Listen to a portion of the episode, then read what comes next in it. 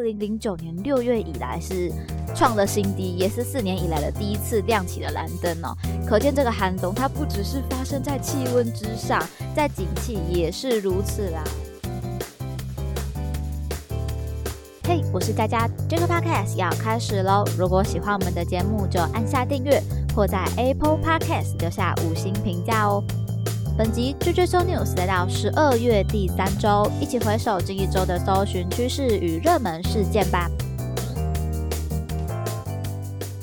再问问大家哦，这个二零二二呢，已经来到了最后一周了耶。不知道大家近期如果撇除这些像 Google 啊，或者说网站释出的一个搜寻趋势也好、热门事件的资讯之外，你们个人有没有在关注哪一些议题呢？因为接下来我们也会来回顾说，哎，二零二二的搜寻榜单同整的内容。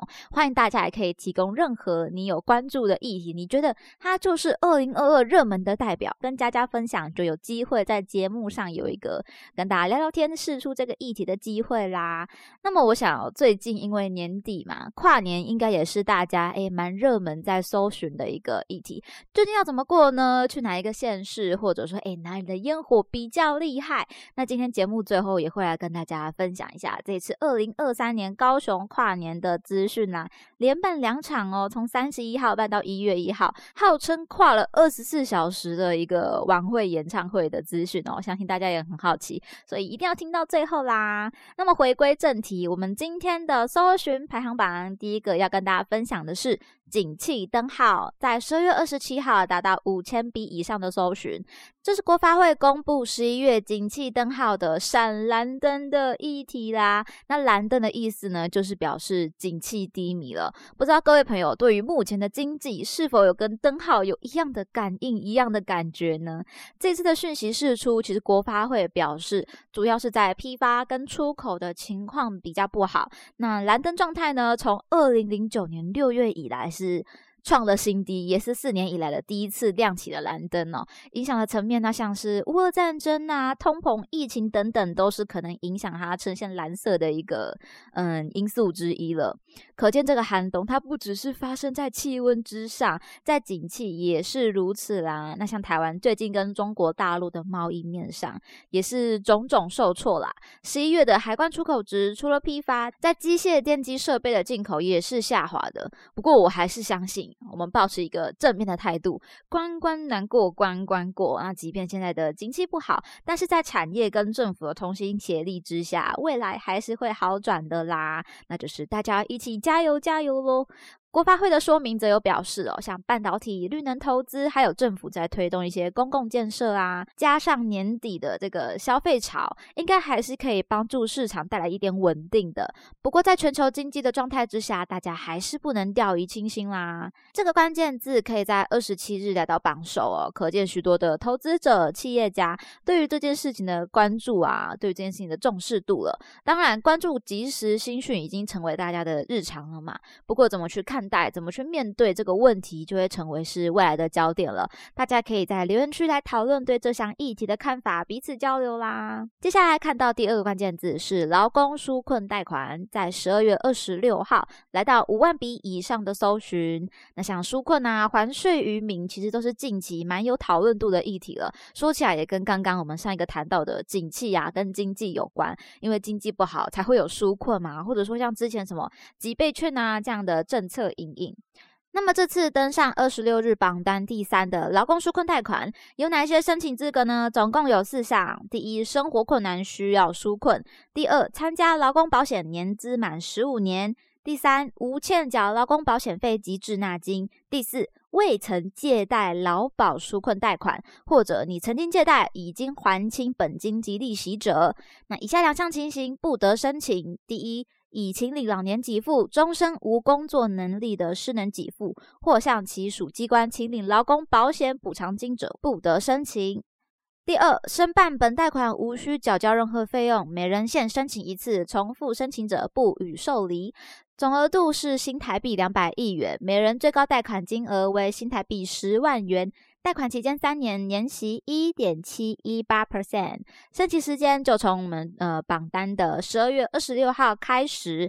一直到明年一月七号礼拜六截止。申请的管道呢，包含临柜、网路跟邮递哦。那不同的管道有不一样的申请截止时间点，大家就要各自注意一下啦。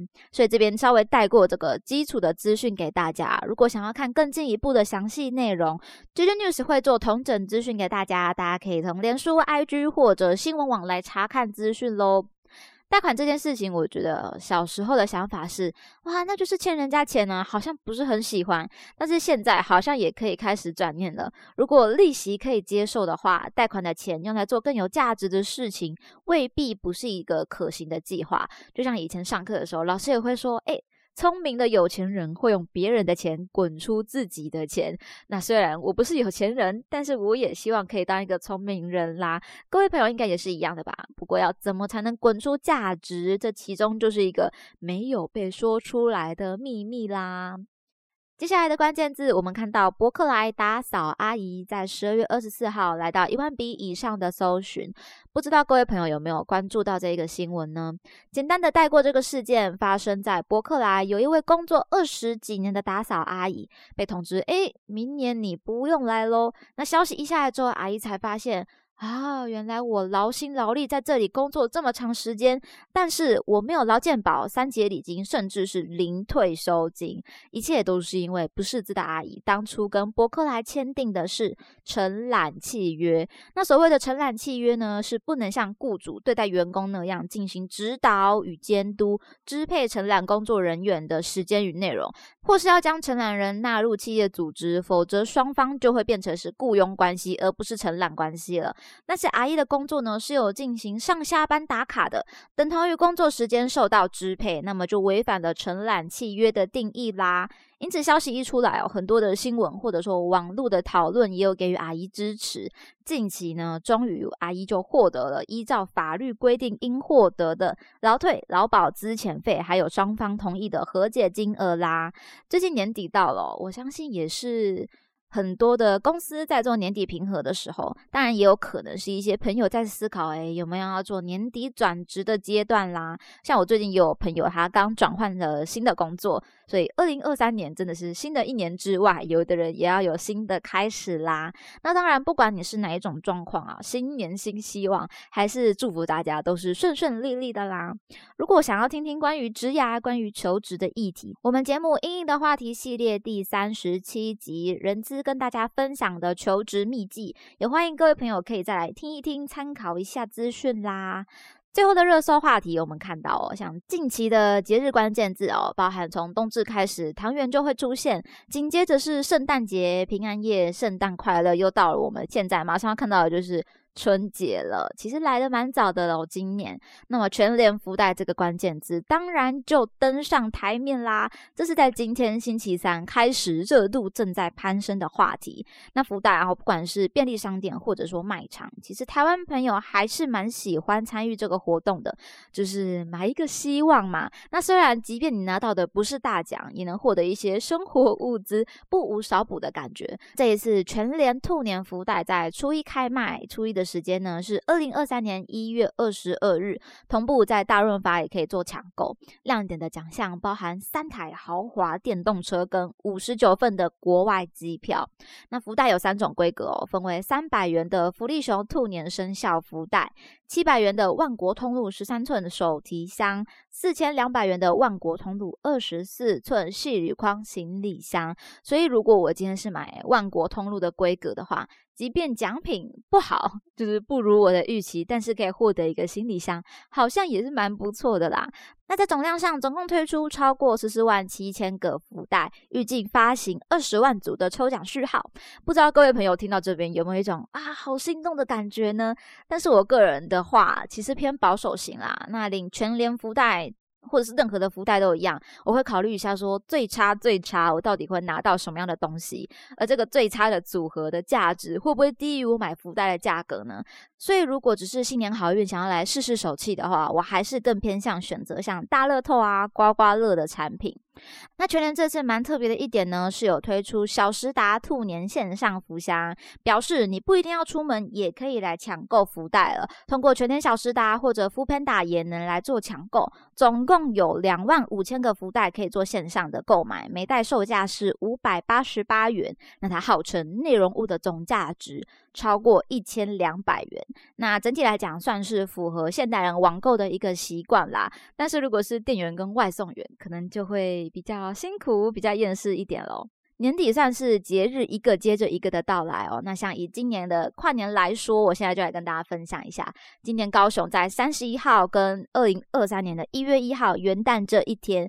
都有举办跨年演唱会，算是台湾第一次有一个从旧年到新年都有超强卡司的一个表演活动，烟火可以来观赏的。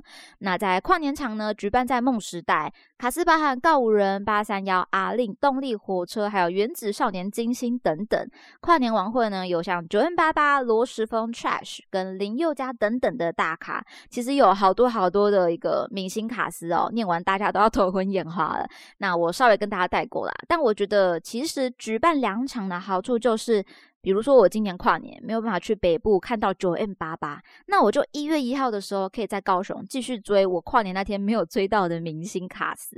所以如果各位朋友呢不想错过高雄跨年的资讯的话，在 JJ News 新闻网也有一个二零二三的高雄跨年专区啦，所有的资讯都同整在这边。脸书跟 IG 也都有一个懒人包可以提供给大家快速的一个浏览阅读喽。总之，接下来就是二零二三年了，祝福大家新年快快乐，一起迈向更好的自己吧！听完节目，欢迎留言你的任何想法，佳佳也会一一的回复喽。喜欢的话，要记得订阅加分享，追踪 JJ News 来加入这个 Podcast 的聊天室吧。JJ 说 News 系列与大家一起思考与迈进，期待您下次继续收听。我是佳佳，大家拜拜。